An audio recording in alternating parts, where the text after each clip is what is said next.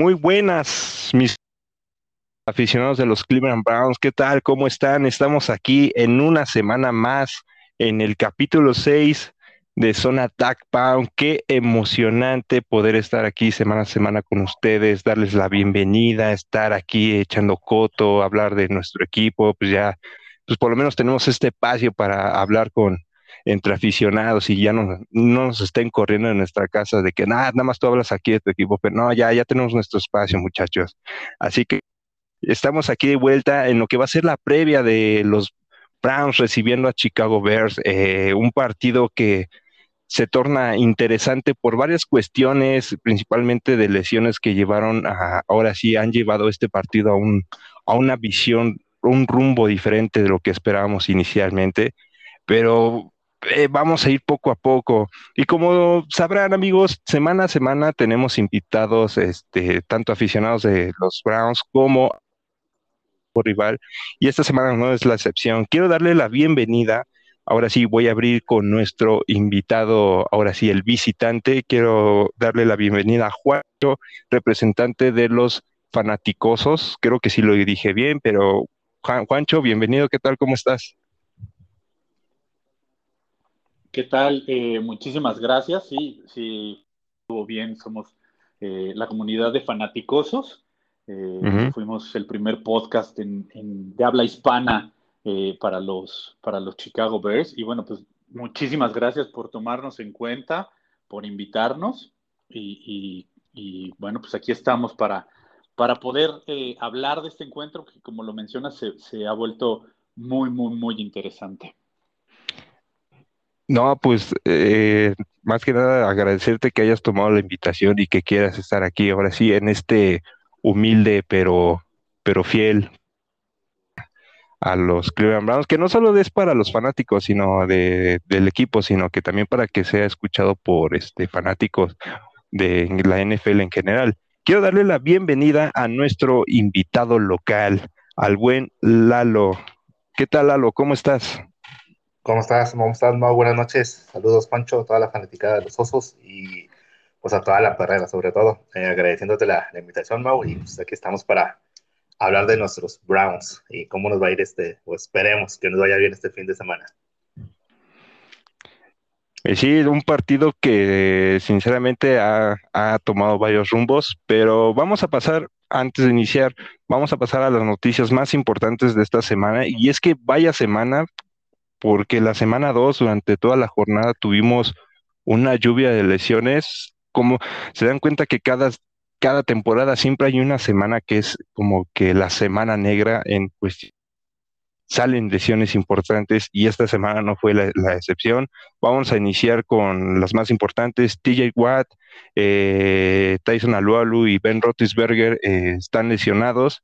Los tres están eh, cuestionables, al parecer TJ Watt y Tyson Alualu se van a perder partido. Eh, ben Roethlisberger entró en esta lista de cuestionable, aunque conociendo a Mike Tomlin parece que sí lo va a terminar utilizando. Aquí tengo una duda antes de seguir.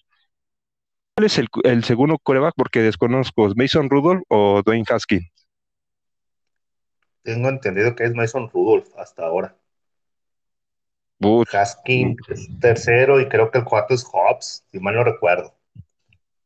No, pues sí lo tendré muy cañón. La verdad que sí. Bueno, pero ahora sí, Pittsburgh, a pesar de que no está teniendo buena ofensiva, pues ahora con la lesión de, de Rotisberger se les complica. Luego a la defensiva, tía, igual se les va y no, el panorama se torna cada vez más feo. Eh, seguimos Tua Tagovailoa, es fractura de costillas, se va, se va a perder varias semanas, no se ha dicho cuántas exactamente. Este Carson Wentz, el chico cristal, pues ah, se había dicho en un inicio que había, que había sido un tobillo y ya después salieron que, fue, ah, que fueron tobillos los que se fracturó. Tyler Taylor, que ahorita actualmente está jugando el Panthers versus y pues no está disponible. También este Dania Mendola está lesionado. Eh, Brandon Graham de Filadelfia también está lesionado. Andy Dalton, que ya hablaremos un poquito más adelante en la, en la previa. Jarvis Landry de los Browns también duele. Y pues, venga, es un mar de lesiones que se vinieron en, en esta en esta semana. Ah, se me olvidó mencionar a Bradley Chubb, este linebacker de los Broncos Denver, que si bien sí es muy buena, esta lesión sí es este muy perjudicial ahora sí de cara a los, a los partidos que se les viene.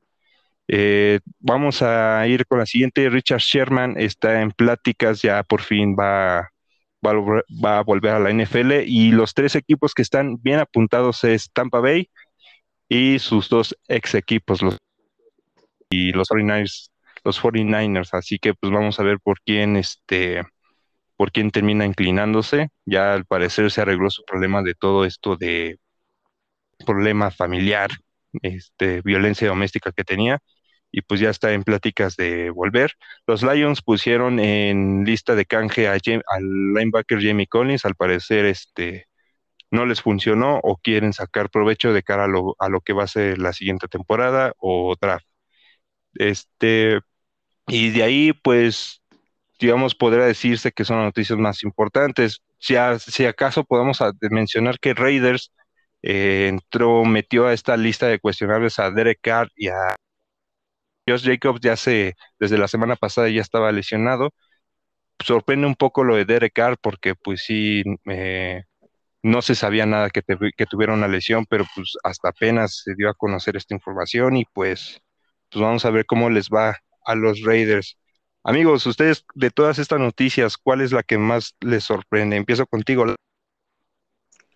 Híjole, de lo mencionado creo que sería lo de lo de Richard Sherman, sí me llama mucho la atención que pueda caer en otro equipo, sobre todo en San Francisco. Ahí siento que les ayudaría bastante y haría más competitiva la división que se posía con Arizona, con Seattle y los Rams. Está bastante peleada. Eso sí me llamó mucho la atención, la verdad. Lo de las lesiones, como bien comentas, es pan de cada día, al punto de, por ejemplo, lo que mencionaste de Carson Wentz, que ya, la verdad, ya no da, ya no da risa, ya da lástima y tristeza, que si no es un tobillo son los dos. ¿Qué es lo peor que te puede pasar? que lesionarte un tobillo, lesionarte los dos. O sea, ya llega un punto que el trato que hicieron los Colts al llevárselo, la verdad, los, pues, los, timaron, aunque también era un, un mal ya, ya bien sabido por todos, pero me llama mucho la atención de Richard Sherman, sobre todo por la división en la que están y por lo competitivo que se puede hacer todavía más. Sí, totalmente, y más que nada que son dos equipos que los, los que lo están buscando ahora sí hacerse de sus servicios. Sí, bien mencionabas, yo pienso que se va a decatar por San Francisco, algo me dice. No acabó muy bien con Pete Carroll en Seattle y siento que va a acabar en San Francisco, algo me dice. Suena interesante, sí, porque este, más que nada, no creo que quiera ir a Seattle, más teniendo, más que nada sabiendo que tiene muchos problemas Seattle a la, a la defensiva y pues un equipo más sólido en San Francisco, ¿no? Es correcto, y pues digo, a menos que lo convenzan de lo que escuchaba de rumores que no era la relación más idónea que tenía con Russell Wilson y con varios de los compañeros. En San Francisco creo que ahí acomodaría un poquito más, pienso yo. Sí, es así. Bueno, pues, paso con ahora con este Juancho. Juancho, ¿qué noticia te sorprendió más? Híjole, pues a mí la de la de Derek Carr, eh, hoy, hoy que lo comentas me sorprende porque viene, viene teniendo unas muy buenas actuaciones. De hecho, creo que hoy en día es el líder pasador de la, de la liga. Entonces, eso podría afectarle bastante en, el desempeño de, los siguientes encuentros. Eh, por otro lado, bueno, pues claro que las lesiones de, que corresponden a nuestros equipos, a, a los Bears y a los Cleveland Browns, porque Jarvis Landry venía siendo el receptor favorito de, de Mayfield y, pues perderlo y perderlo pues sí sí sí es algo eh, doloroso para su ataque ofensivo sobre todo porque Odell Beckham Jr. no ha acabado de, recuperarse no ha jugado entonces esa parte eh, yo creo que es la que la que me sorprende y pues del otro lado pues creo que a, todos nos sorprendió la lesión de Andy Dalton la semana pasada, porque como aficionados a los Bears esperábamos que, sucediera en algún punto para poder ver al, novato Justin Fields, pero, pero sí, como lo mencionaste, han habido muchísimas lesiones. Yo, yo antes del draft, eh, sin saber que los Bears iban a tener la oportunidad de llevarse a, Fields, Uno de, los corebacks que tenía yo en el radar para que tomaran en una ronda tardía era justo a, Mills, el coreback que hoy está con los Tejanos. Entonces, la lesión de, Taylor también me sorprende porque curiosamente hay una, hay un, empieza a ver como, como una leyenda o, por llamarlo de alguna manera, donde dice que los equipos donde juega Taylor y se lesiona y entra un coreback novato, ese coreback novato acaba siendo muy bueno. Sí, eh, ya ves que le pasó con, justamente iniciando con aquí en Cleveland con, con, con Baker Mayfield, se lesiona, ya ves la, la temporada pasada le poncharon el pulmón, este, minutos antes del partido contra este, eh, bueno, en un partido de, Chargers le poncharon el pulmón y entró Justin Herbert y pues ahorita Debbie Mills, que sinceramente Debbie, Mills no se, no se vio tan mal en, en, el partido contra los, los Browns, pero sí, obviamente como fueron los dos últimos cuartos, eh, hubo errores evidentemente de novato, pero sí, ¿no? Ya yo, yo también noté eso, ¿no? Como que si quieres que tu coreback novato luzca, llévate a Taroy Taylor y va a ser un amuleto. Sí, sí, sí, ¿no? Este, entonces, bueno, pues creo que esas, esas son las noticias y las lesiones que a mí más me, llamaron la atención esta, esta semana. Sí, sinceramente esperemos a ver que, cómo, cómo va evolucionando esto de las lesiones semana a semana. Ya vemos que que están siendo más afectados. Estamos viendo el caso de San Francisco, que ya volvió a perder a todos sus corredores, a este Ravens, que perdió a todos sus corredores y está contratando a corredores veteranos. En fin, ahorita esperemos que esta semana 3 este, haya por lo menos saldo blanco o por lo menos lesiones no tan importantes como que perjudiquen mucho al, al desempeño de los equipos. Pero, buenos amigos, estamos aquí por un motivo, estamos aquí por, eh, por amor al fútbol americano en general, sea del país que sea, pero también estamos aquí porque le agarramos el cariño a, un equipo en especial, esos momentos que tú ves o esa, e, ese momento que está viviendo tu equipo, lo ves, te enamoras, empiezas los empiezas a, seguir año con año, ves su historia, ves un jugador que te gusta y pues le vas agarrando un cariño muy enorme a tu equipo. Y aquí me gustaría preguntarle a ambos, este, ¿qué es lo que qué es lo que han vivido estos años siendo fanático de, cierto equipo? ¿Cómo fue que en qué temporada? ¿Cuál es su jugador favorito? O sea, quiero que me cuenten su experiencia siendo fanático de los Browns y de los Chicago Bears. Empiezo contigo en esta ocasión, Juancho. Híjole, pues mira, yo eh, empecé a, irle a los Chicago Bears porque el primer juego que vi en la televisión fue justamente el Super Bowl 20, que fue el que le ganaron a los Patriotas, donde la, defensiva de, los Bears se vio impresionante y, bueno, ese partido me, me, cautivó. Y a partir de ahí le empecé a ir a, empecé a seguir al equipo y después inevitablemente me acabé enamorando perdidamente de Walter Payton y de, verlo correr, de ver cómo, cómo, el tipo tenía a cuatro jugadores encima y de repente lo veía salir de en medio de todos ellos y, avanzar eh, unas buenas cantidades de yardas eh, y las defensivas siempre siendo tan agresivas. Eso fue lo que, lo que a mí me, me enamoró de ellos. Entonces, digo, creo que, creo que como fanáticoso y como aficionado a los, a los Bears, es, el referente más grande que, tenemos. Aquí me gustaría una pregunta y eso es ya un, tema un poquito más actual. Yo sé que a lo mejor puede sonar un cliché, pero sinceramente yo no, yo no tengo un, amigo muy cercano a los Chicago Bears, pero me gustaría saber qué, cuál fue la, ese, ese ambiente entre los fanáticos en general cuando ahora que estuvo, que pasó esta situación de lo de Mitchell Trubisky en Chicago, que, que no lo querían, eh, les dio una buena temporada y empezó, empezó a tener bajones y empezó a ver esta, vi que había un poquito este de pelea entre dentro del equipo y también entre aficionados por esta situación del Me gustaría saber nada más un poquito cómo, cómo se sintió o cómo tú sentiste ese ambiente en, ese tiempo, cuando pasó. Sí, mira, cuando llegó, eh, la verdad es que todos como aficionados a los Bears esperábamos que el equipo tomara a Watson, porque Watson venía de ganar con Clemson, de, de hacerlo campeón en la NCAA. Entonces, cuando sorprendentemente incluso hacen este trade-up en el draft del 2017 para subir a un solo lugar y, aventaron la casa por la ventana y toman a Mitchell Trubisky, todos nos quedamos así de ¿qué? Híjole, a ver, espérate, eh, regresen el cassette porque no entendí qué pasó. Desde ahí eh, había como cierta inconformidad porque la mayoría de los aficionados queríamos a, Watson. Y, bueno, ya seleccionaron a, Trubisky.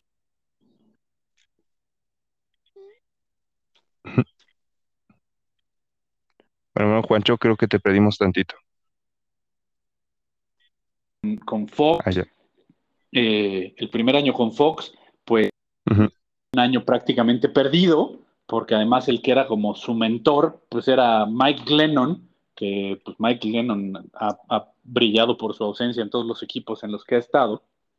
Y, y después, llegando Nagy, después de esa temporada del 2018 donde, donde brillaron, eh, yo creo más por la defensiva y, un poco las actuaciones, pero porque a, Mitchell Trubisky lo ponían mucho a, a correr el balón y, le daban la oportunidad de hacer estos bootlegs, eh, eh, estos pases, eh, rollouts y todo ese tipo de cosas. El desarrollo de, este coreback se veía y parecía que podía ser bueno. Los siguientes años, como cangrejos, iba para atrás, no solo él, también el staff de cocheo a la ofensiva. Entonces fue mm. donde se empezó a dividir todo, porque muchos le, echaban la culpa al coordinador ofensivo, otros le echaban la culpa a la ejecución del coreback, entonces sí, sí había ahí como cierto ambiente medio ríspido entre los aficionados de los Bears, porque había quienes te decían, pues ya, deja de, tirarle este, mala vibra al equipo y, apóyalo, ¿no? Pues Mitch Trubisky es el coreback y es el coreback de los Bears, hay que apoyarlo. Y otros decían, pues sí, yo le voy a los Bears, pero este es un inútil y pues nomás no. Entonces sí había por ahí este, este, tema, como bien lo mencionas y como bien se podía percibir en la liga. Sí, de hecho, creo que cuando se anunció el intercambio de Mitch Trubisky a Buffalo, un poco de alivio, ¿no? De decir, ah, bueno, ya vamos a tener ahora sí un nuevo cambio. Yo creo que McNaghy también estaba así, está haciendo un poquito todo, todo lo posible para mantener su, su trabajo, ¿no? Porque esta es la temporada en la que yo creo que si no brilla, ya no sigue en el equipo como tal, o sea, ya le dan cuello y pues ahora sí, vamos al siguiente capítulo, ¿no? Y bueno, eh, Lalo, mi querido Lalo, que tanto hemos estado ahí años juntos con los la era Hugh Jackson y todo.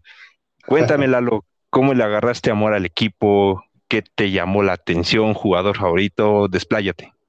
Eh, claro, eh, comenzando por la primera pregunta, sería cuando regresaron, de hecho, a Cleveland en el 99, cuando estaba, tenía 13, 12, 13 años, y recién empecé a ver más en americano, más involucrarme, y era cuando dije, a ver, pues, qué equipo me inclino, qué equipo me decanta por, por apoyar, y me tocó ver un partido, yo recuerdo, Cleveland contra, si mal no recuerdo, era Detroit, y me llamó mucho la atención lo que era la gente, el equipo, el color de las jerseys, todo eso en general me, me gustó y los empecé a ver más seguido, más constante. De hecho, fue por un partido, los vi, me llamó mucho lo que era la atención, lo que era la, la gente, la afición y el uniforme también, poco común. Era un poco común, dije, ah, mira, me, me, me, llama. Los empecé a ver más constantes durante ese año y empecé a ver un poquito lo de la historia, lo de la mudanza, lo de la venta de, de la, de la franquicia Baltimore, el regreso. Y de cuenta que ahí dije, ah, pues aquí soy. Como quien dice borrón y cuentas en borrón y, y desde cero el equipo va empezando, pues aquí somos, para empezar juntos con ellos. Como que agarre esa, esa idea, a lo mejor un poco, eh, ¿cómo decirlo? Eh, sentimentalista, como dicen así, de que agarrar el equipo que va empezando. Y de ahí le empecé a ir, la verdad, desde, que regresaron para adelante. Ya después vi lo que era toda la historia. Jim Brown, Otto Graham, eh, Bernie Kosar. Bernie los Brown de los ochentas y maldito John Elway y todo eso, que es la historia de, de, sufrir, sufrir y sufrir. Si no es por John Elway, no, hubiéramos llegado fácil a, dos Super Bowls, pero, pero fácil. Pero, pero bien dicen, ni para las cosas han sido fáciles, ni van a ser fáciles, y aquí seguiremos. Juancho y Mau no me van a dejar mentir en eso. Eh, y a partir de, pues ese entonces, más o menos del 99 para adelante, aquí andamos apoyando a los Browns. Sufriendo más que apoyar, ¿para qué? ¿Para qué negarlo? Pero pues es, es parte de la cultura, es parte de lo bonito. Sí, más que nada sufriendo, ¿no? Tuvimos una temporada ganadora en el 2007 y pues desafortunadamente gracias a, los malitos este, Pittsburgh Steelers clasificaron a, playoffs y ya de ahí sí fue una debacle impresionante. Además, malos manejos Mucho cambio de head coach, más que nada, hasta llegar a Hugh Jackson, que ya fue a tocar un fondo, literal. Es, correcto. No se podía caer más bajo que un 1.15 y ah, como de que no. Vamos al 0.16. Y lo peor es que después de dos temporadas así lo conservaron. Dices, ¿cómo es posible? Pero bueno. Pero los tiempos mejores vienen. Y llegaron los tiempos mejores. Sí, afortunadamente ya por fin, después de tanto, empezaron a llegar con, con buenas eh, y ahora sí buenas, buenas decisiones en la gerencia. Y bueno amigos, vamos ahora sí ya pasar a lo que nos cruje Chencha, ¿no creen? Vamos a, dar una, vamos a hablar las noticias más importantes de cada equipo y hablemos directamente de lo que podremos esperar en este partido de Browns versus Bears. Eh, del lado de Cleveland, pues sí, Jarvis Landry, eh, su lesión está para de tres a cuatro semanas este, fuera. Realmente no fue tan grave, pero sí este, necesita reposo. Pero, teniendo en cuenta que dijeron que semana tras semana se iba a tener en va a poder jugar o no. Yo, yo considero que lo deben de mantener este inactivo las tres o cuatro semanas si es posible prefiero que regrese sano a que lo estén exponiendo desde antes y se, le agrave la lesión. Eh, Odell Beckham Jr. al parecer sí va a regresar, todavía no se confirma al 100%, pero él ha estado poniendo en, en mencionando en, los, en las pequeñas entrevistas que ha tenido Kevin Stefanski que pues sí, eh, Odell Jr. al parecer sí va, sí va a estar regresando para este partido. Eh, hay que esperar el día de mañana y el día de mañana se va a conocer el estatus de, él y si va a regresar. Y ve que Mayfield ya se confirmó que tuvo una dislocación de hombro, pero fue una dislocación limpia, que de esas de las que se acomodan y no, no sufrió daño más allá de lo que la, la dislocación. Lo que sí es de que se ha mencionado que Baker Mayfield ha tenido mucho dolor durante toda la semana. Ya el día de hoy tuvo una práctica completa. Este, al parecer no vamos a, no va a tener problema alguno para el partido, pero sí hay que, hay que, hay, hay, hay que cuidarlo porque pues vamos contra una defensiva que es muy buena con la presión al coreback. Y del lado de Chicago Bears, pues ya va a regresar este Mario Edwards eh, por una suspensión. Este partido este, ya va a estar disponible, ya va a ser su regreso. Y pues lo, lo que más resonó para este partido es la lesión de Andy Dalton dejando vía libre para el debut en temporada este, regular como titular de Justin Fields, que sin duda alguna este, para, para muchos es este puede ser un partido de, garantía para los Browns, para otro es este sí, sí es un cambio en, en el planteamiento inicial que a lo mejor pudieran tener los Browns, teniendo en cuenta que posiblemente se iban a enfrentar a Andy Dalton y no a Justin Fields. Pero aquí vamos a iniciar ahora con, nuestro querido Juancho de los Chicago Bears. Aquí te quiero lanzar esta pregunta. La lesión de Andy Dalton, ¿tú la ves positiva, negativa y el por qué? Mira, yo la veo negativa porque nuestro queridísimo entrenador en jefe, Matt Nagy, eh, él tenía eh, una visión de, de, tener a Andy Dalton durante varios juegos, de hecho durante toda la temporada como el coreback titular de los Bears y él había ya planeado toda su temporada con base en eso. Eh, entonces, él, él ha demostrado durante los años que lleva que con los corebacks novatos o con los jugadores novatos ofensivos sobre todo, es un poco temeroso de soltarles la, rienda. Eh, y a pesar de que, de que Justin Fields pueda tener muchas cualidades y muchas virtudes, como, como se espera o como, como se ha estudiado que, o como se dice que tiene, el, hecho de, que lo tengan que, meter ya tan temprano en la temporada puede afectar eh, en el funcionamiento del equipo porque Nagy puede decir, ok, pues eh, si, si, mi libro de jugadas era de 200, por decir algo, pues ahora solo ocupo 20 para que no se le complique al, al coreback novato y esto lo vuelve predecible. Entonces, por eso para mí eh, es, eh, no es tan bueno que, Andy Dalton se haya lesionado. Es bueno porque Fields le da otra dimensión, porque es un, es un coreback más del tipo de Cam Newton, de, de Baltimore, que, suelen, que pueden correr mucho el balón, puedes hacer muchas jugadas donde ellos tomen el balón y, corran y avancen eh, con, su habilidad moviendo el balón vía terrestre. Entonces, eso es por lo que yo creo que no es tan bueno que Andy Dalton se haya, se haya lesionado. Sí, realmente este, sí cambia totalmente la, perspectiva, inclusive para, para, la defensiva de los Browns, que aquí voy a pasar ya con Lalo, que cambia un poquito este planteamiento que se, debe, que se iba a tener inicialmente, que Andy Dalton es un coreback que sí se sabe mover de repente, pero es un coreback más de la bolsa. Y el objetivo de la, de la defensiva de los Browns era tratar de, de presionar a Andy Dalton para que cometiera los errores que ya le conocemos que cometer cuando tiene mucha presión. Pero en este caso va a estar Justin Fields, que si bien Justin Fields es su primera temporada, va a ser su primer partido de ahora inicial, eh, no quita que sea un, como dice Juancho, un coreback de muchas cualidades. Una de ellas es salirse de la bolsa y tener la cualidad de lanzar corriendo o tomar la optativa de que los Browns hemos, hemos notado esa problemática en estos primeros dos partidos, en la zona de linebackers y cuando un coreback se sale de la bolsa. Nos la hizo Patrick Mahomes en la semana 1 y nos la hizo Taylor en la primera mitad del partido contra los Houston Texans. Lalo, ¿qué consideras o consideras que en la, en la defensiva se tendría que hacer un movimiento para contrarrestar estas salidas que pueda tener Justin Fields presión y que se logre salir de la bolsa?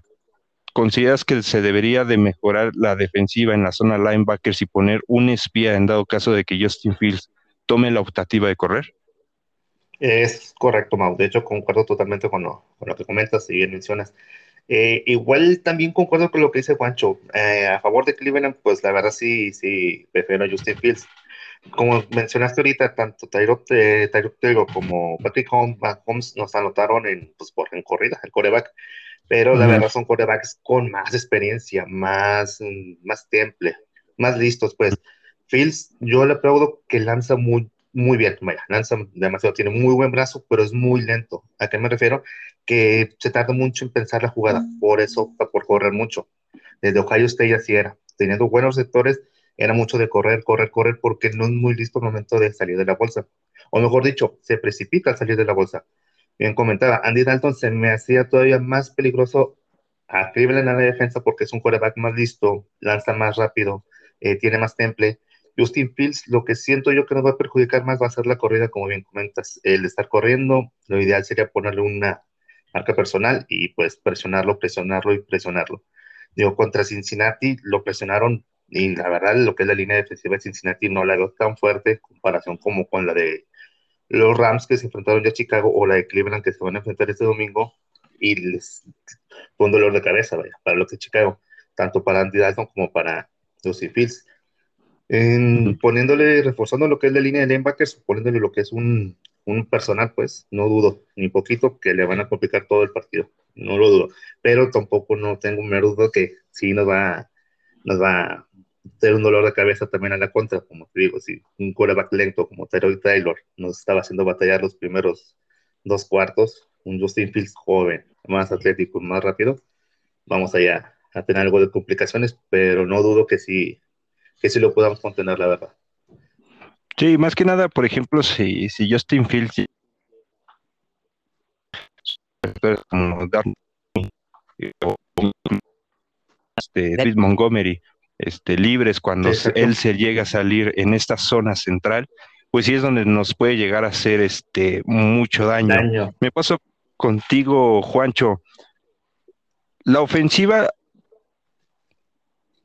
de los Browns es, a comparación de otros años, una ofensiva muy versátil, utilizando la carrera y el pase en diferentes ocasiones, volviéndose la, la ofensiva muy impredecible, ya que pues todas las armas que maneja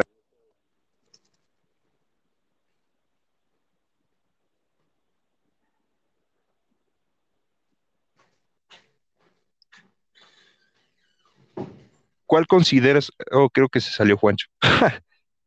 este... Eh, yo te escucho, te escucho perfecto, al menos yo.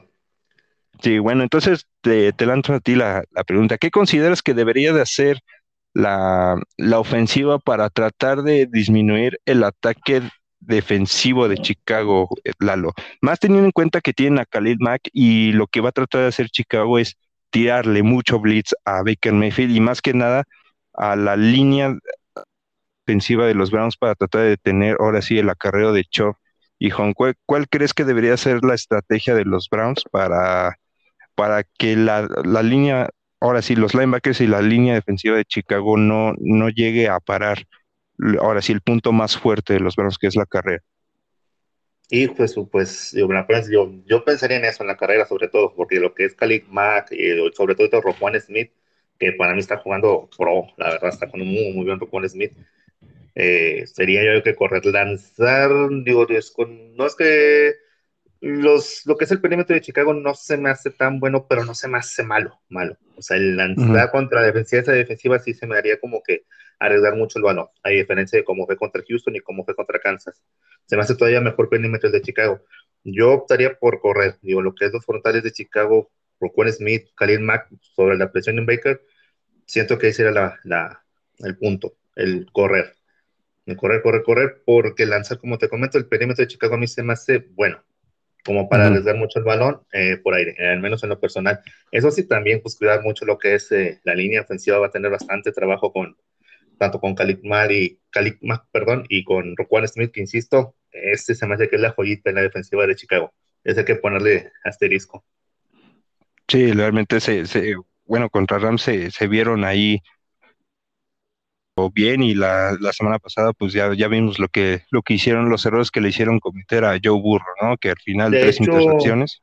De hecho, lo que comentas contra los Rams, mucha gente los crucifica por el resultado final, pero lo que era hasta la mitad del, al medio tiempo, el partido estaba muy peleado. Un par de errores como nos pasó contra Kansas City fue lo que nos acabó sepultando, pero Chicago contra los Rams, al menos al medio tiempo, el partido estaba muy, muy, muy reñido. O sea, no estaban quedando hasta los osos, al menos a mi parecer.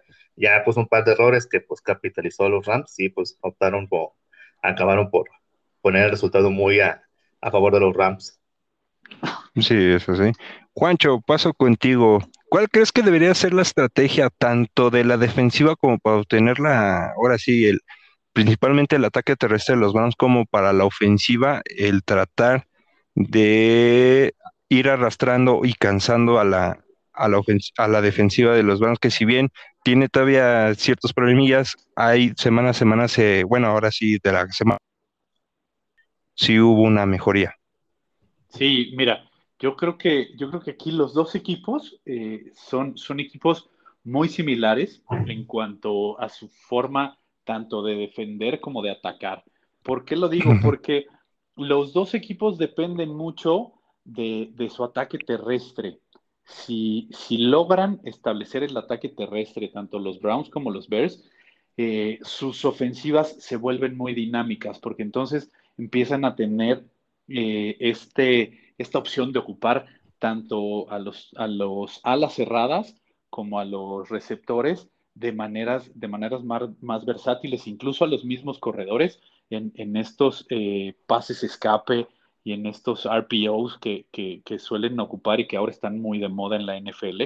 Entonces, eh, yo creo que la clave a la defensiva para los Bears, para poder detener es, eh, el ataque de, los Browns, es, es, poder frenar a la dupla de Nick Chubb y, de Karim Hunt, que lo han estado haciendo brutal. La verdad es que eh, para mí para mí se me hace una de las mejores duplas que hay hoy en día.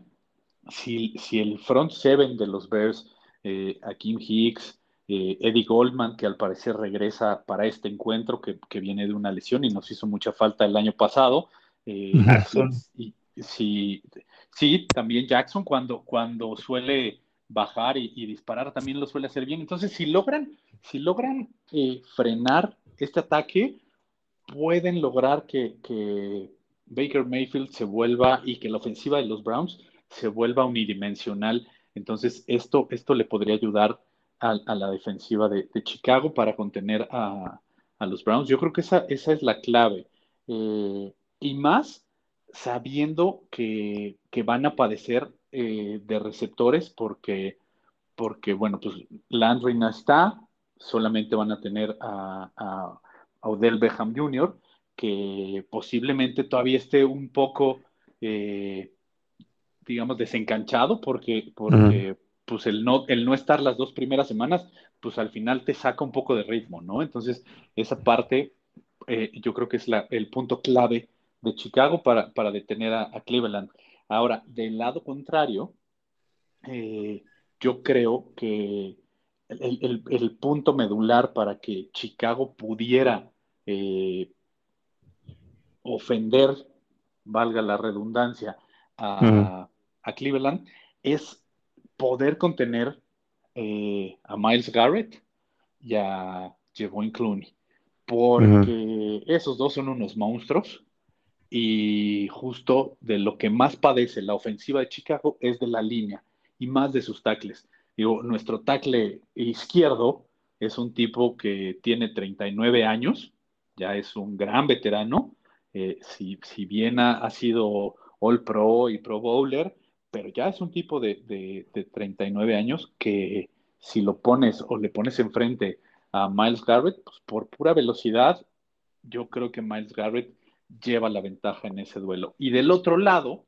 tenemos a un Germani Fedi que igual eh, es lento y, y, suele cometer bastantes errores. Entonces yo creo que la clave es poder contener a estos dos para que no tenga tanta presión eh, Justin Fields no se sienta tan, tan presionado, valga la redundancia, y poder, y poder este, mover el balón. Ahora, como bien lo mencionas, las dos defensivas padecen un poco de cuando los atacan eh, en, la, justo adelante de los linebackers, entre los linebackers y, la, y la línea defensiva, los dos equipos padecen igual porque les, les, duele. Cuando los atacan ahí con las alas cerradas o, hacia los slots, les suele doler y les suelen avanzar. Y cuando lo hacen justo entre los defensive backs y los linebackers, también les, e, es algo que, a ninguna de nuestras dos eh, defensivas les encanta. Entonces yo creo que, que, para los Bears eh, tendrían, y uno de, los, de las claves desde mi punto de vista, es poder hacer un mejor uso de, los alas cerradas que prácticamente no se han ocupado. Sí, no, el, uso de las alas cerradas en, estos dos partidos de los Bears sí ha estado, no voy a decir limitado, porque sí se ha visto muy anulado. Inclusive pareciera que el, esquema de McNaghy no, no lo quiere utilizar, o sea, sinceramente. Mm, lado, lado contrario al de Cleveland, ¿no? Que tiene a Austin Cooper y a Devin Yoku que los, los utilizan de... A Harrison Bryan, de hecho. A Harrison Bryan, o sea, que los lo utilizan casi casi a la par que el que a los corredores, ¿no? Inclusive, inclusive siendo ahorita con esta salida de Jarvis Landry o del Beckham, ahora sí, objetivos número uno de, de, Baker Mayfield, ¿no? Y que lo han hecho bien. Y justamente es, ese, ese punto que comentas de Chicago en, la debilidad en la defensiva es un punto que podría utilizar este Browns en, este partido en dado caso de que no llegue a estar este o del Beckham, ¿no? utilizar a Austin Cooper, Devin Yoku, este, Harrison Bryan, inclusive como lo vimos en el partido pasado, Janovich, o inclusive como vimos en, el partido contra Houston, este Lalo, el Demetri Felton. Ah, Felton es correcto. Sí, de hecho, te lo comentaba bien, Juancho, digo, la bipolaridad del equipo de Chicago. Digo, un ejemplo así rapidito, volteando la página contra Cincinnati, la defensa, digo, tuvo tres intercepciones dentro de lo que era el el campo de Cincinnati, de los cuales nada más la ofensiva rescató seis puntos, con la misma presión que le generaban a la línea ofensiva. O sea, digo, ahí ves el contraste tan grande de lo que es Chicago, tanto la defensiva, que te puede interceptar o recuperar o meterte al juego, y tanto la ofensiva que te lo puede enterrar ellos solos. O sea, como te reitero, tres intercepciones dentro de la yarda 50 o menos de Cincinnati, rescatar solo seis puntos, ahí te dice también de la novatez de Justin Fields, del poco libro de jugadas que todavía no puede manejar Nagy, porque pues el estilo, como bien comentaba Juancho, de Fields, muy diferente a lo que a lo mejor ya tenía presupuestado eh, para el resto de la campaña con una de Dalton. Ahí también me llama mucho la atención que no consideraran primero a, a Foles como que para seguirlo cobijando, para no exponerlo, porque siento yo que va a ser un Mitch Trubisky 2.0 al paso que van y con el antecedente que tiene Matt Nagy, la verdad. Digo, en el sentido de que Chicago se más, insisto, buena defensiva, ofensiva muy, muy, muy limitada y Justin Fields siento que no está todavía como para aventarlo el ruedo y menos contra una defensiva como la de Cleveland. En contraste a la ofensiva de lo que comentabas de Cleveland, no la veo tan, digo, a reserva de que Landry pues es el receptor número uno, no la veo tan, ¿cómo decirlo?, tan, mm, tan débil, pues, como se ha manejado al menos hasta ahorita lo que es Kevin Stefanski, utilizando mucho al fullback. De hecho, tenía años que no veía que utilizaran tanto un fullback como están utilizando Janovich de utilizar a los tres Tayen que, que, hay en el roster, utilizar literalmente acá todos los wide receivers que tenemos. Siento que sí está un poco inclinada la balanza para el lado de Cleveland en ese sentido, de que ya están más asentados en lo que es la forma de juego, a diferencia de lo que Chicago, pues apenas está como que mm, analizando el tipo de, de, libro de jugadas que van a manejar para, para ilimitado, la verdad, para Justin Fields. Sí, eso sí, Juancho, ¿qué algo que quieres comentar? Sí, no, no, completamente de acuerdo. Mira, yo, yo hace poco en algún tweet, eh, en, vaya, en mi cuenta de Twitter lo puse. Eh, uno de los grandes problemas que tiene Chicago hoy en día se llama Matt Nagy, porque, porque Matt Nagy no sabe, no sabe adaptarse a los jugadores que tiene. Es correcto, es correcto. Y, y, quiere que a fuerza los jugadores se adapten a su sistema. Y entendamos que hoy en día el fútbol americano moderno tiene que, el, entrenador en jefe y el coordinador ofensivo sobre todo deben de tener la capacidad para poder adaptar eh, su, juego, su plan de juego a los jugadores y a las herramientas que tiene. Entonces, a mí, y lo mencioné, a mí me da miedo que, que, entre Justin Fields porque me da miedo que justo Matt Nagy lo convierta en la versión eh, 2.0 de Mitch Trubisky y no porque y no porque Justin Fields sea igual que él, porque me queda claro que tiene mucha más talento y muchas más capacidades, pero, pero, que al, al, no soltarle la rienda, lo empiece a frustrar y le empiece a generar eh, problemas mentales.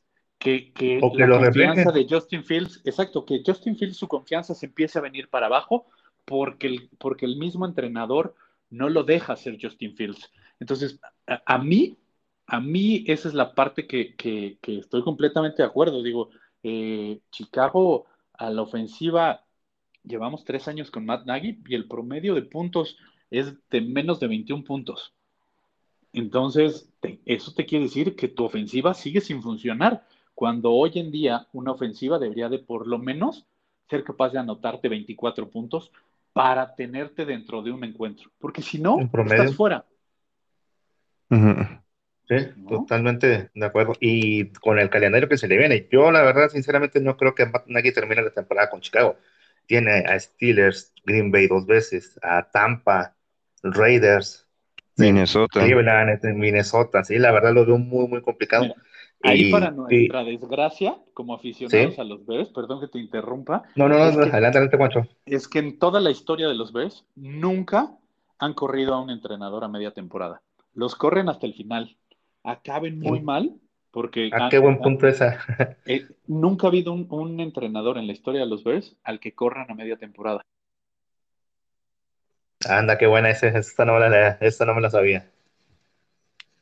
Sí, no. Pues, a, pues esperar hasta el final de la temporada, porque la verdad creo que sí van a, van a sufrir y, y mucho todavía. Tienen el calendario muy, muy pesado. Pero bueno, como comentas, Managui, a mí se me hacía muy buen coordinador en la primera temporada cuando llegó a Chicago. Igual y dio tumbos. La temporada que llegaron a playoffs, si mal no recuerdo, fue Cody Parkey quien les arruinó ahí la, la campaña como iban. Pero de ahí para adelante. Queridísimo Cody Parkey de parte de los dos equipos. allá en contra Filadelfia, si mal no recuerdo, haciendo, haciendo de las suyas en la nacional y en la americana. Sí. no, no, no, esperemos. Digo, Hasta que acaba. Sí, ahorita lo que comentabas tienes también mucha razón, que McNaghy no es como que mucho de adaptarse al coreback. Cosa contraria, por ejemplo, aunque me pesa decirlo, un Harbrook en Baltimore, de tener un Joe flaco que nada que ver porque su contraste es un Lamar Jackson se adaptó a cómo jugaba, a aprovechar, a sacarle lo más posible de provecho a las fortalezas que tiene, por ejemplo, ahorita Lamar, viniendo de trabajar con un Joe Flaco que es, o sea, era un coreback totalmente diferente. muy de bolsa, pero muy de bolsa. Exactamente, y es algo como que Matt Nagy nunca entendió, de manejar con un Foles, un Glennon, un Trubisky y ahora un Justin Fields, a todos los quiere manejar como que sobre la misma línea cuando son totalmente diferentes esos cuatro quarterbacks, por ejemplo, que son los que le ha tocado hasta ahorita. Yo por poner una referencia, como bien comentaba Pancho, que Matt Nagy es muy recio a no modificar su estilo de juego. Y eso lo que le provoca es no sacar o no aprovechar el máximo de los jugadores que tiene, a mi punto de vista. Sí, totalmente. Pareciera que Andy Dalton era el que más o menos se podía acoplar a este sistema, ¿no? Se vio un poquito en, la primera parte de, del partido contra Rams, se vio eh, ahora sí en lo poco que jugó en el partido. Parecía que Andy Dalton sí podía hacer este, eh, esta media naranja que buscaba McNair para que esta ofensiva empezara a, funcionar como él quiere, pero justamente viene este, este, cambio, Justin Fields sí es un, es un un poquito más como lo que ha estado saliendo en los últimos años, ¿no? Mahomes, este, Lamar Jackson, eh, Beckham, Kyle Murray, o sea, de estos que no son tanto de bolsa, sino que van a buscar este, salirse y ver un, la optativa inclusive de correr, y si el esquema ofensivo para ellos, para muchos este, play actions y corridas, ellos se van a adaptar bien. Lo hemos visto con Baker Mayfield. El esquema que estableció Stefanski cuando llegó a los Browns ha sido mucho play action y le ha funcionado de maravilla a Baker Mayfield. A eh, Baltimore, pues es darle las puras este, real option a, a Jackson y le ha funcionado de maravilla. O sea, hay, McNaghy tiene una tarea muy difícil, más que nada. Eh, este, eh, este cambio de titularidad eh, muy pesado, más bien le cayó en la semana menos idiona, que es el, partido contra los Browns. Pues hubiera sido a lo mejor en, en, otro contra otro rival, todavía hubiera Exacto, hubiera visto esta imagen. Exacto. Sí, no, porque además recordemos que, que, Justin Fields regresa a Ohio de, de después de, terminar su carrera colegial ahí, de, hacerlo muy bien con los Buckeyes, va a regresar a Ohio. Entonces también la, presión que va a tener eh, de, volver a presentarse, digamos, ante, ante los que fueron su afición cuando él estaba en el college, pues esto pesa, ¿no? Y, la afición de, Cleveland es, es, es ahora sí que. Pesada, pesada. Como ustedes se hacen llamar, es perra.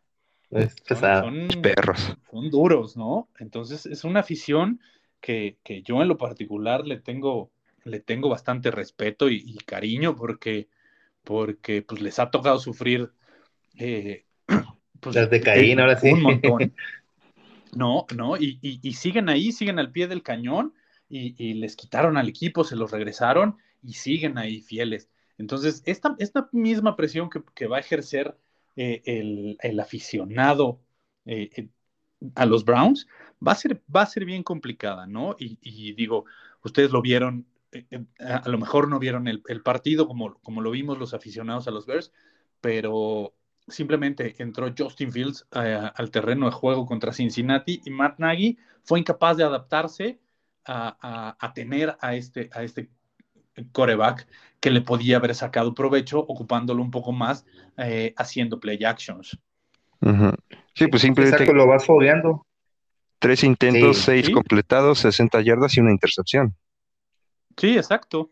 Exacto, yo por ahí. Esto es, el no, es el no querer exponer, es lo que me faltó, digo, es que no, no querer exponer, lo que bien comentas, de que le da como que es muy recio a, es mi plan de trabajo, es mi playbook y así me voy a manejar, siendo que lo puedes aprovechar de otra manera o puedes sacarle mucho más provecho como cuando estaba en Ohio, en Ohio State. Exactamente, exactamente. Y esa es la ventaja que yo le veo a Cleveland.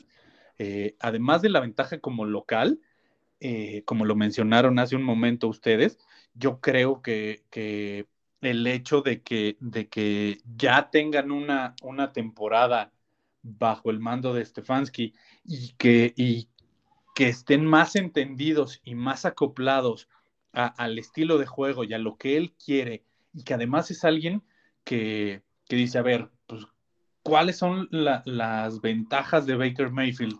Esta, esta y esta, ok, vamos a explotarlas. A, Nick Chubb, ¿cuáles son sus ventajas? ¿Qué, es, ¿Qué es bueno? Ah, pues Nick Chubb es bueno gastando a las, a las líneas defensivas contrarias. Entonces, él, él busca sacarle provecho a las cualidades y a las virtudes de sus jugadores eh, y adaptarse él a lo que tiene. Esa es la gran diferencia que yo les veo a los entrenadores y que yo creo por ahí los Cleveland Browns tienen, tienen un punto a su favor. Sí, totalmente. Bueno, señores, para ahora sí, para terminar, eh, ahora sí, este debate de la previa, quiero que cada uno me diga eh, su pronóstico, ¿cuánto va a quedar este partido? Ahora sí, puede, puede haber este, opiniones de fanáticos o como ustedes lo sientan, aquí se va a respetar. Ahora sí, empiezo contigo, Lalo. ¿Cuál crees que será el resultado final de este partido? Ya teniendo en cuenta mm. todo lo que comentamos. Eh, pues quitándome un poquito de la camiseta, siento, y ahí, discúlpame, Juancho, eh, que gana Cleveland al menos por dos anotaciones, 28-14, me voy.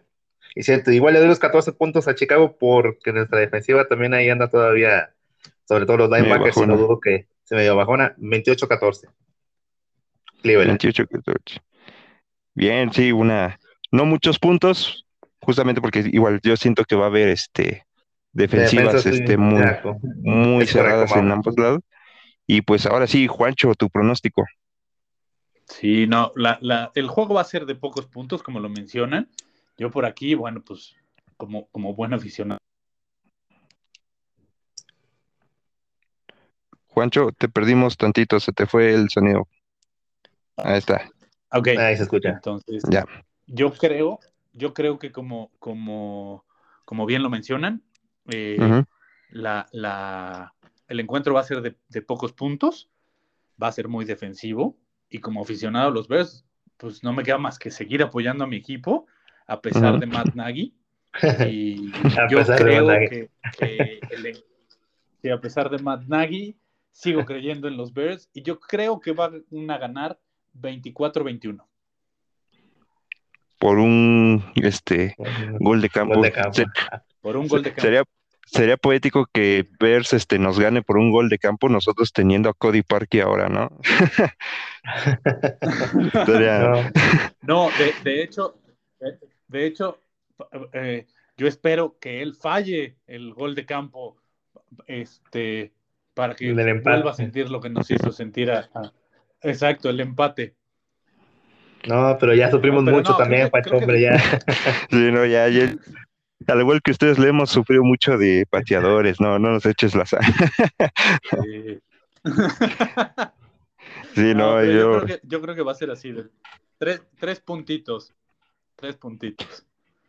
Yo, yo, yo igual me la voy a jugar con una diferencia no tan, no tan amplia como Lalo, pero sí por lo menos de, de cinco o siete puntos siento que, que, al final las defensivas van a, van a hacer la diferencia en este partido Sí, eh, el, primero que cometa un error a la ofensiva es este el, que va a terminar perdiendo este juego. Porque sí, Yo siento que para el cuarto cuarto se rompe el juego. De se acuerdan, para el último cuarto se rompe. Sí, totalmente. Ya las, defensivas cansadas, van a ver. Sí, hay que, hay que tener ahora sí, un poquito de maldiciones que tenemos los Browns. Nuestros, tengan en cuenta que nuestros terceros cuartos son una pesadilla para nosotros desde la temporada pasada. Y seguimos teniendo. bueno.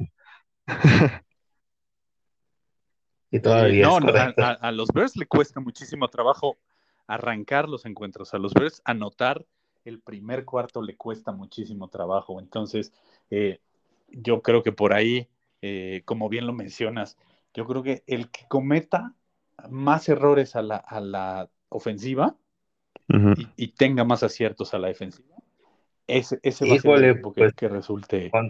oh, pues contra Cincinnati ya ves, se equivocó mucho Cincinnati y andaba sacando el juego por un solo error, ya casi acabando el partido. Sí. no, pero, por eso te digo. O sea, sí, sí, sí. Digo, se me hicieron más errores de, de Cincinnati. Sí, digo, mi punto de vista, se me hicieron, por ejemplo, poniendo el partido de, de Chicago, este último contra Cincinnati, se me hicieron muchísimo más errores de Cincinnati y por el último de Justin Fields ya andaban perdiendo el juego, fue lo que dije, oye, pues la balanza por, por tan poquito se, se, se acortó el resultado, vaya. Sí, la incapacidad de la ofensiva de los Bears para, para sacar provecho Exacto. De, de, de, eso es lo que... De su buena defensiva, la verdad. Al final, un error, un, exacto, o sea, yo, yo lo he dicho, los Bears ganaron contra Cincinnati por la defensiva, porque la ofensiva eh, no, no, no hizo mucho, entonces... No, no ayudó a la causa si nuestra defensiva vuelve a salir como, como contra Cincinnati, eh, podemos tener chance de estar en la pelea y que sea un encuentro cerrado. No, que salga así como contra los Rams, no se apuren. Sí. Ahora sí, ambos, no, que salga el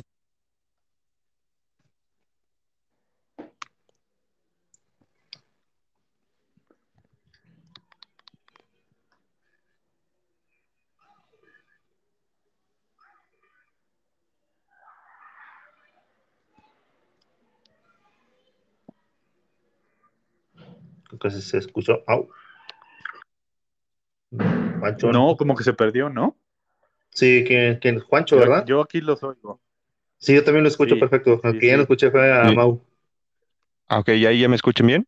Ah, ahí te escuchamos perfecto. Ya, ah, perfecto, sí. Sí, ya, ya, ya, aquí nos dejó de caray. Así no, ya, ya, se nos fue. Sí, no, una disculpa. Ya, ¿no? se, es que... ya, ya, se puso bueno el juego de, de los Texans. Sí, lo que pensé, ya se fue el partido. ya, se, ya se entretuvo ahí. No, pues ah, reitero, este, les agradezco mucho la, la, invitación. Realmente, este, ustedes son bienvenidos, Juancho, Lalo, cuando ustedes quieran estar aquí. Gracias. Pound, este, son bienvenidos. El, el domingo aquí en Zona Pound tenemos los, este, los programas post-game. Ahora sí, por si quieren estar ambos. Eh, son bienvenidos para opinar lo que vimos en el partido, los puntos buenos, los puntos malos de cada equipo. Ya saben, aquí pueden estar el domingo, nada más avísenme para. Muchísimas gracias, este, Mau. aquí son bienvenidos. Y ahora sí. Ya con la calentura ahí sí van a sobrar groserías, ahora sí. Nada, ¿cómo crees? Ah, bueno, decir, ah, tu pinche equipo, nada. Sí, Eso, ya, ah, bueno, si tenemos, si tenemos unas copas encima, puede llegar a pasar, pero no, vamos. ya, ya es yo creo que es más momento si, si lo grabáramos en el momento exacto en el que acaba el partido, puede llegar a pasar. Pero ya en la nochecita ya estamos más fríos, ya, ya pensamos mejor, eh, dijimos, no, si la cagamos. es correcto. justo, ya, ya, ya con, con, unas cuantas horas de por medio, ya se, se te calmó un poquito el, el, enojo o la misma euforia, ¿no? Cualquiera de las dos ya es un poquito más mesurada. Sí, porque recién terminado el juego no, no es recomendable recién terminado. Sí, no, aquí puede correr sangre hasta cabezas. Y digo, no, no, no, mejor no. Pues bueno, amigos, este, me gustaría que se despidieran, dieran sus credenciales, si tienen saludos especiales, mándenos, ahora sí, ah, manden todo lo que quieran, ahora sí, para despedirse, sus redes sociales. Empiezo contigo, Lalo. Eh, pues muchas gracias, Mau, por la invitación. Primero que nada, la verdad agradezco. Juancho, un gusto. Eh, pues mandar saludos nada más a lo que es el grupo La Perrera de Calle Kicks, a toda la raza. Saludos para Pepe, que cumplió años, eh, miembro y fundador o de los decanos del grupo, el que controla toda la, la perrera. Feliz cumpleaños, que la pasen lo mejor. Mau, nuevamente agradecerte la invitación. Espero nuevamente estar en algún programa próximamente. Y pues aquí estamos, Juancho. Un gusto. Saludos. No, igual, muchísimas gracias, Lalo. Muchísimas gracias, Mau. Muchísimas gracias a, toda su afición por, por invitarnos, por darnos chance de, de, participar con ustedes en, en, este su, su espacio para, para, los Cleveland Browns. Y, y, bueno, pues un saludo también a todos los fanaticosos y a todos los aficionados a los Bears que, que escuchen este, este buen episodio. Y, y, pues si, si como aficionados a los Bears tenemos algún conocido de los Browns, créanme que, que los vamos a, a, apoyar para que, para que sigan este proyecto. Y, pues muchísimas gracias y, suerte para el domingo. Suerte, igualmente, Nacho. pues muchas gracias a ambos. Eh, amigos, ah, esto fue Zona Duck Pound, episodio 6. Recuerden que nos pueden escuchar en Anchor, en Spotify, en Google Podcast, en Breaker y por ahí siento que se me va una. No, creo que son todas. Ya ven, luego se me llegan ahí las cabras en esto de que lo publico en varios lados, pero les, realmente les agradezco mucho el apoyo. Este, le quiero agradecer el apoyo de la semana pasada a los aficionados de los Tejanos de Houston, que les gustó mucho el podcast, ahora sí con su invitado Roberto, que al igual que hoy Juancho, se, ambos se la han rifado, pero ahora sí, grandes de grandes por haber aceptado. Y pues ahora sí, dentro de, la perrera, los que han participado y todos los que aficionados de los Browns que han escuchado este podcast, que han estado muy activos, mandando sus comentarios, sus sugerencias, sus ganas de participar. Realmente muchas, muchas gracias. Eh, es, este podcast sorpresivamente está, está creciendo bien y bonito y queremos que esto sí, que este podcast siga ahora sí de aquí en adelante hasta que nos dé el corazón fanático malas. Eh, muchas gracias. Pueden encontrar este el podcast ya sea en mi Facebook, en Mauricio Martínez, en Twitter, que es este de 1. También pueden verme en Twitch. Estoy ahí haciendo transmisiones, obviamente hablando de, de NFL, también jugando videojuegos. No, no juego Madden porque ya tiene mucho que le perdí la pista y ya si me meto a jugar Madden realmente es yo creo que sería los, los Detroit Lions en, un jugador, así que no, ya no le hago al Madden desde hace mucho, pero este sí, juegos, hablo, comento de los, ahora sí, lo que me ha parecido los partidos en general y de mi equipo, y los domingos, ya este domingo ya por fin vamos a tener la primera reacción en directo del partido, por si quieren guacharnos en Twitch, en de Miauster Rix, ahí nos pueden encontrar en Twitch, y pues muchas gracias, yo soy su fiel amigo Miauster, nos estamos escuchando la semana, ahora sí lo dije, sí dije bien escuchando, ya no dije viendo, ahora sí nos estamos escuchando la semana que viene, el domingo en el podcast postgame de Bears vs. Browns y pues, go Browns, woof, woof, adiós.